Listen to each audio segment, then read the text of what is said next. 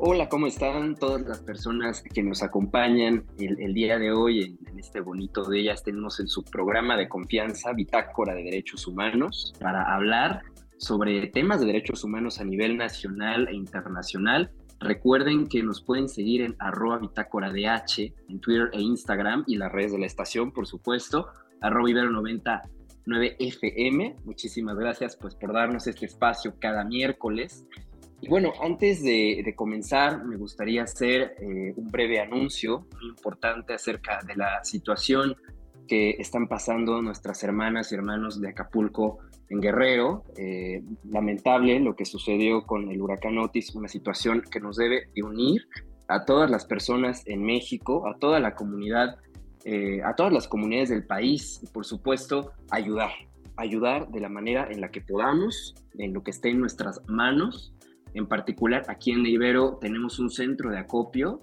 Eh, lo pueden encontrar en el edificio H, planta baja. Este centro de acopio está funcionando todo el día y pues es sumamente importante eh, que donemos, eh, ya sea lo que podamos donar, por supuesto, siguiendo las directrices de la Cruz Roja Mexicana, que ha emitido ya en sus redes sociales. y bueno, pues este centro de acopio se montó en colaboración con la Red Universitaria de Atención para la prevención y atención de desastres en México.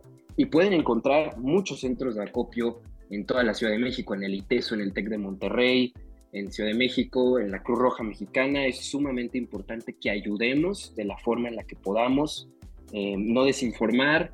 Eh, y por supuesto, si ustedes tienen oportunidad de estar allá en Acapulco, ayudar en la forma en la que se pueda. Es un evento que nos debe llamar a la solidaridad, eh, no dividirnos, y sobre todo ser muy conscientes eh, ciertas personas del privilegio que tenemos y ese privilegio tiene que ser una herramienta para ayudar a las personas eh, que actualmente están pasando eh, por una situación pues bastante terrible. Esperemos que pronto se puedan resarcir todos los daños.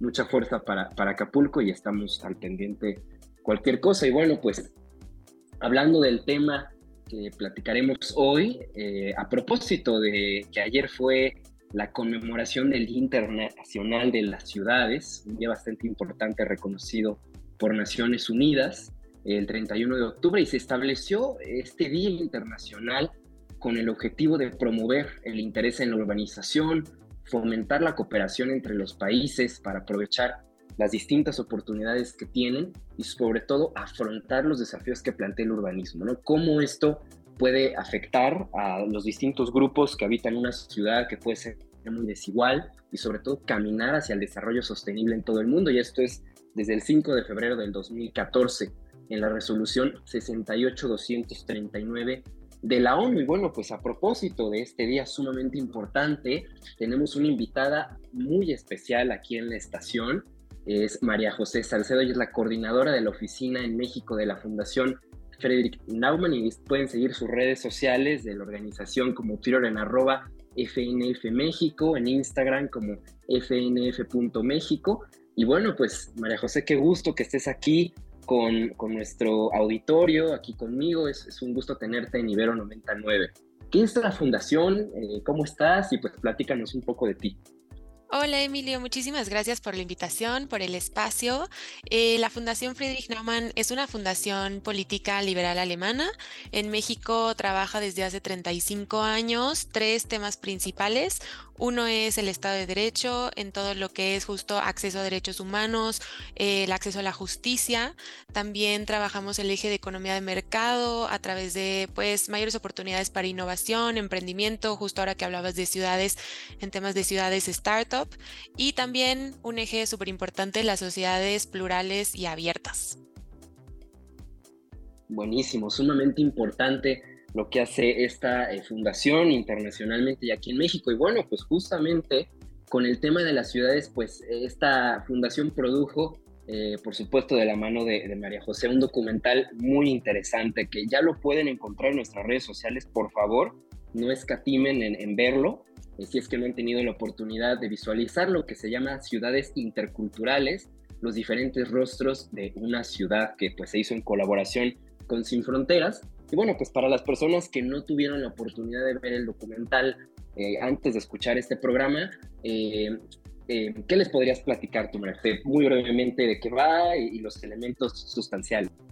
Sí, claro que sí. Pues el documental lo que recopila es que, bueno, todos sabemos el contexto en el que vive México actualmente de migración, que somos un país mosaico, no solo eh, pues de emisor, sino que también somos un país tránsito, de llegada, eh, que las cifras de mm, solicitudes de asilo han ido en aumento desde el 2020-21, que México ahora se posiciona en uno de los países con mayores solicitudes de asilo a nivel internacional y justamente el documental es un esfuerzo por entender cómo se ve eh, el futuro de las políticas de inclusión y de integración a futuro, porque muchas veces en las noticias siempre platicamos de las emergencias, de todo lo que se necesita a corto plazo, de la cantidad de personas que están llegando, de la saturación en nuestras fronteras, tanto norte como sur, pero en realidad todo eso se diluye y poco queda a largo plazo de en realidad qué están haciendo las ciudades, que son al final quienes están tratando de gestionar no la inmigración, pero que deberían de gestionar la diversidad. Entonces, el documental busca eh, poner el tema de la interculturalidad al centro como un eje transversal de política pública en el que se podría apuntar justamente para eso, para empezar a hablar de gestión a largo plazo, de inclusión, de diversidad y no solamente quedarse en la parte de migración.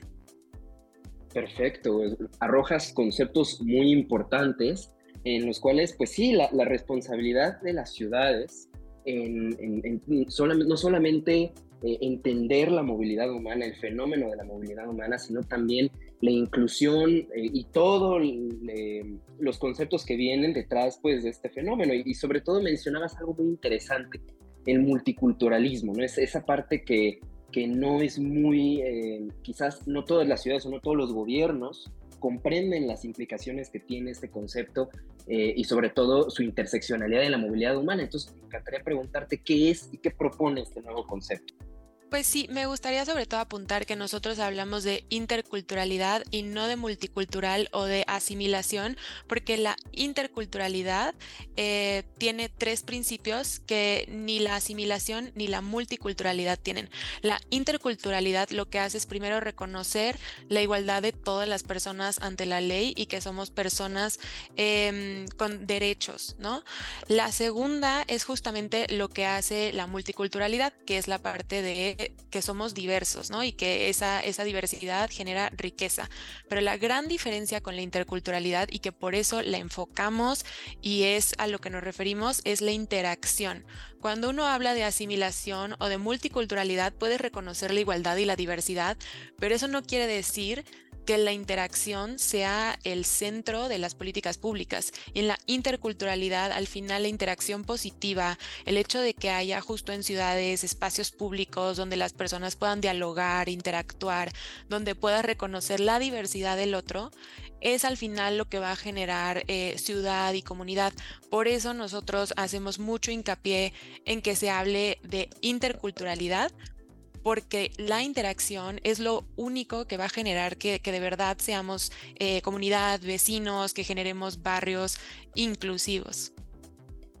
Perfecto, y bueno, es, sumamente importante eh, identificar esta distinción conceptual, ¿no? Y, creo que eso nos ayuda también a entender otros conceptos que puede llegar a sonar un poco complejo, pero bueno, tiene ahí su ciencia, como es la asimilación, la integración, ¿no? La diferencia entre entre estos dos conceptos que me encantaría igual si, lo podrías explicar para el auditorio y también contarnos cuál es la situación en México y en particular en la Ciudad de México, ¿no? Que en el documental eh, se platica mucho de varios aspectos relevantes que, que, tiene la Ciudad de México, por ejemplo, que la Constitución en el 2018, la Constitución de la Ciudad de México reconocía el derecho a la movilidad humana, ¿no? Pero no solamente se trata de reconocerlo, tenemos que ir más allá, ¿no? La, es más allá de, reconocer derechos. ¿Tú qué opinas? Sí, pues hablar de ciudades interculturales sí tiene un gran enfoque en la migración, en la población que está llegando a las ciudades, pero también justo regreso a la gestión de la diversidad.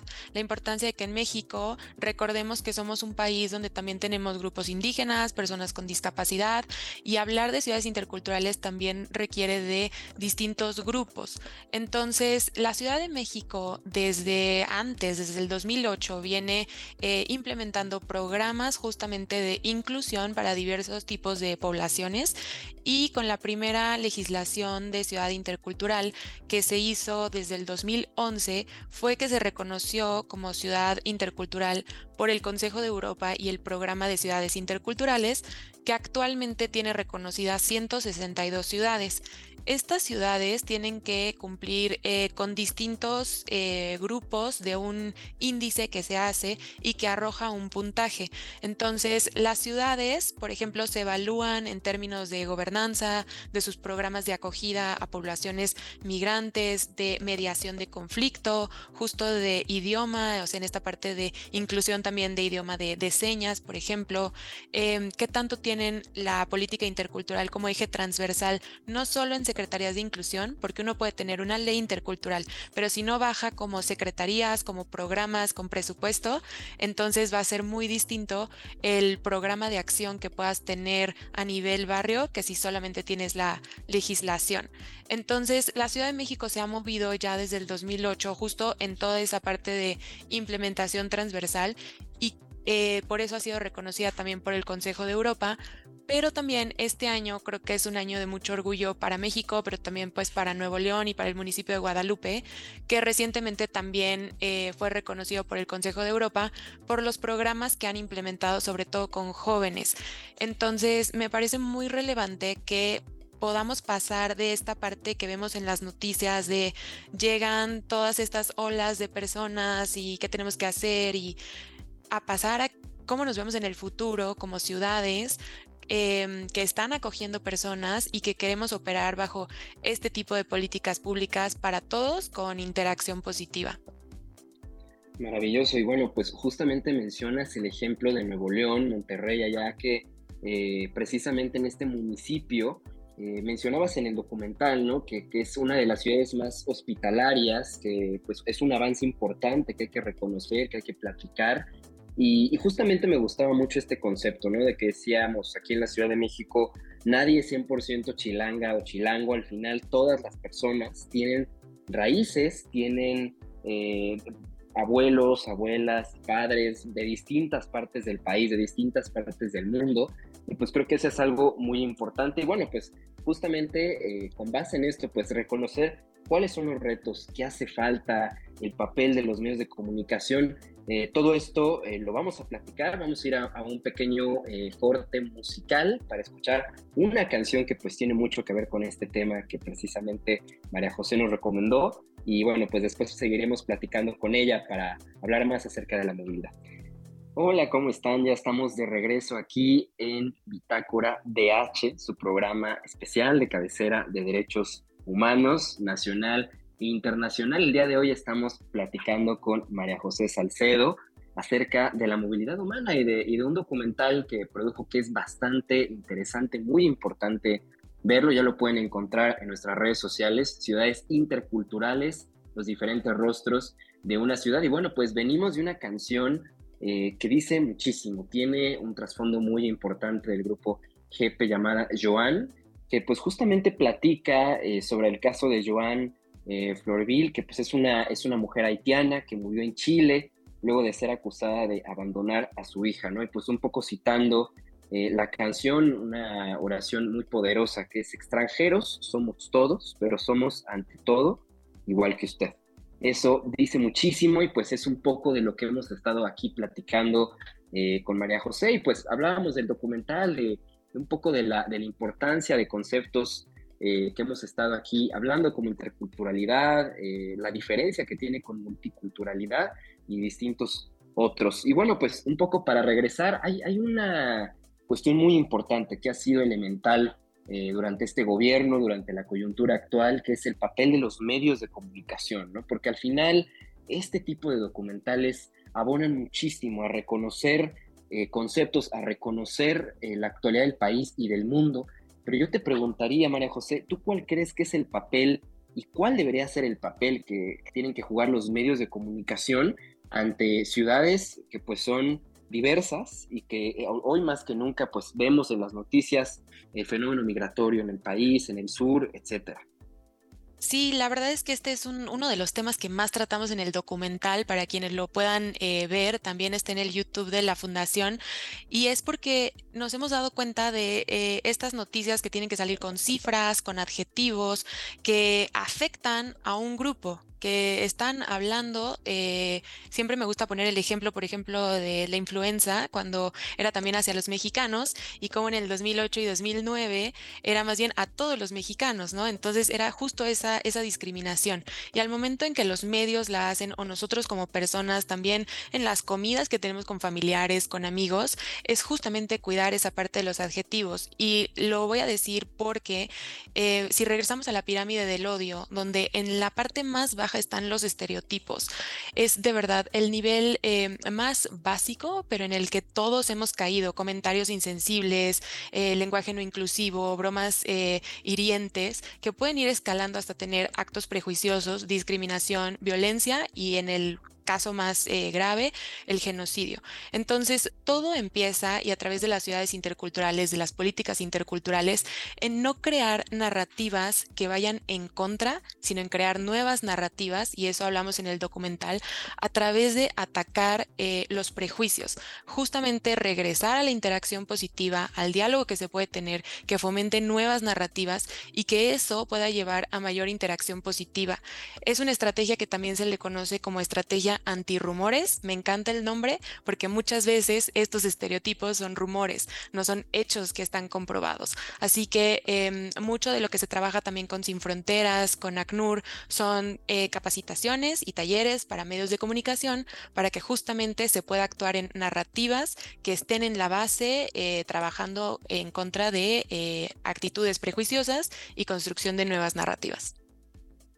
Buenísimo, sí, yo creo que tiene eh, lo que mencionabas de la pirámide del odio, ¿no? Es, es muy importante conocer este tipo de, eh, de, ejemplos porque al final todo tiene que ver con cómo expresamos las cosas y eso tiene un valor sumamente importante en la sociedad y bueno, pues justamente también la otredad, ¿no? Crear, se ha creado mucho esta, esta distinción, esta polarización de nosotros contra ellos, Em, excluyendo, ¿no? Eh, un poco buscando separarnos, no, creando esta, esta parte de ser similares, buscando los elementos en común. Y bueno, ¿tú cómo dirías, María José, eh, bajo esta idea de crear nuevas narrativas, eh, cuáles son los actores? Vaya, los medios de comunicación, gobierno, sociedad civil, empresas, la academia, ¿cómo le podemos hacer? ¿O, tú, tú, qué propondrías un poco para, para buscar encontrar las coincidencias entre estos actores, que todos son importantes. Un poco eh, los albergues, que puede ayudar muchísimo sociedad civil, que tiene este conocimiento técnico, eh, el gobierno promoviendo ciertas leyes, pero que no es suficiente. Entonces, ¿tú cómo dirías o cuál sería el camino para buscar que precisamente todos estos actores eh, pues estén, estén de acuerdo y busquen llegar a estos consensos? Pues creo que es un poco de la labor que también hace la fundación, que es actuar como un, em, un actor articulador de esfuerzos entre justamente algo que conocemos como la, la, cuatro hélices, ¿no? O sea, el sector público, gobierno, la academia, muchas veces el sector privado, la sociedad. Y em, creo que aquí el enfoque, sobre todo con las ciudades interculturales, que sí me gustaría eh, resaltar es que lo primero que se requiere es voluntad política. Es que si en el municipio de Guadalupe, en el área metropolitana, eh, en, en Nuevo León, no hubiera voluntad política, es que ni siquiera se hubiera logrado generar la parte de legislación para después lo que te comentaba, generar presupuesto, generar secretarías, el hecho de tener una secretaría de igualdad, e inclusión sustantiva y que eso baje a programas. Pero no solamente eso, ¿quiénes son las personas que también vas a involucrar en el trabajo y no solo dentro de las secretarías, sino cómo esas secretarías, como lo mencionamos en el documental con el diputado eh, Temístocles, Em, trabajan como aliados con las organizaciones de sociedad civil, quienes están en el terreno generando los datos, la política pública, eh, que justo ahí, justo entran los albergues también, ¿no? Y después, cómo también eso lleva a los espacios de diálogo. Creo que un buen ejemplo de verdad es lo que está haciendo la Secretaría de Inclusión en Nuevo León a nivel estatal a través de unos eventos que se llaman eh, círculos de, igualdad, donde se dialogan distintos temas una vez al mes y justo invitan a todos estos actores a dialogar de cómo eh, imaginan un Nuevo León más inclusivo.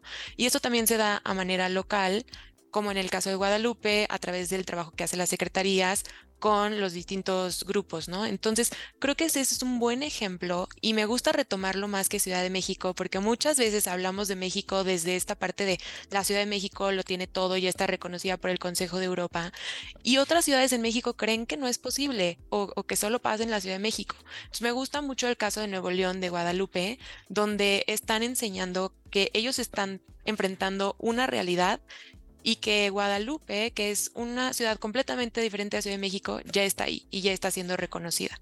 Entonces, creo que es una excelente noticia para otros, que es replicable y que ante todo se requiere de voluntad política. Uf, una, parte difícil, ¿no? La, voluntad política, pero totalmente de acuerdo. Creo que es al final eh, el querer hacer las cosas y el tener el poder y sobre todo eh, buscar articular que yo creo que es una, como bien mencionabas, una de las labores más eh, importantes que, que, hace la fundación, este papel de facilitadora entre los distintos actores, articular los diferentes esfuerzos y también, como bien mencionas, ¿no? luego, luego pensamos mucho en la, Ciudad de, México, eh, tenemos esta idea muy centralista de que aquí, todo, como bien mencionabas, ¿no? los reconocimientos que, se, que tiene la ciudad y quizás que es un gran ejemplo eh, de buenas prácticas para otras ciudades, pero bueno, el municipio de Guadalupe en Nuevo León, algo muy importante, eh, eh, quitar esta parte centralista, enfocarnos más en los esfuerzos locales, cómo articulan los esfuerzos para buscar crecer y para buscar pues un poco replicar todas estas buenas prácticas, ¿no? Y bueno, pues como siempre, el tiempo eh, es, es, muy, es muy corto, es muy efímero, digo, es un placer tenerte aquí, creo que podríamos platicar muchísimo tiempo, María José, pero no sé si te gustaría mencionar algo más, platicarnos un poco más de la fundación, si tienen otros proyectos que estén trabajando, si va a haber un nuevo documental y, pues sobre todo pensar en, en, todas las reflexiones, ¿no? Porque definitivamente hay mucho que se puede hacer eh, desde la voluntad, desde platicar, desde cómo decimos las cosas, ya estamos impactando. Sí, pues me gustaría sobre todo cerrar con eso que decías. O sea, eh, empezábamos hablando y conmemorando el Día de las Ciudades y justamente eso, ¿no? De, la parte de toda, hay que, hay que pensar global, pero actuar de manera local. Eso es algo que tenemos mucho acá marcado en la fundación y sobre todo, pues me gustaría tal vez cerrar con el hecho de que nosotros nos encargamos de promover la libertad, o sea, algo que no todas las personas en el mundo y en México pueden gozar el día de hoy y que para nosotros el, el hecho de que exista paz no necesariamente se refiere a una ausencia de conflicto sino a generar esos espacios de tolerancia, de respeto, de interacción positiva, que solamente se generan cuando la interculturalidad entra como una política transversal en áreas de educación, de salud, de planificación urbana, desde el aspecto de las ciudades locales. Así que creo que hay que empezar a pensar más en México desde el poder de la política local y muchísimas gracias. hombre, gracias a ti, María José. Pues fue un placer tenerte aquí. Eh, recuerden otra vez eh, la situación en Acapulco, pueden eh, ir a nuestro centro de acopio aquí en el Ibero Edificio H, planta baja.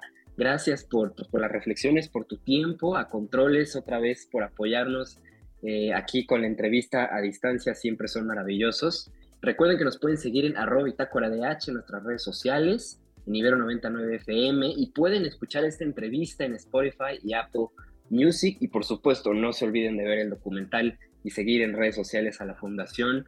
Están en Twitter como arroba FNF México. Em, y pues bueno, muchísimas gracias y nos vemos el siguiente miércoles para seguir platicando de derechos humanos.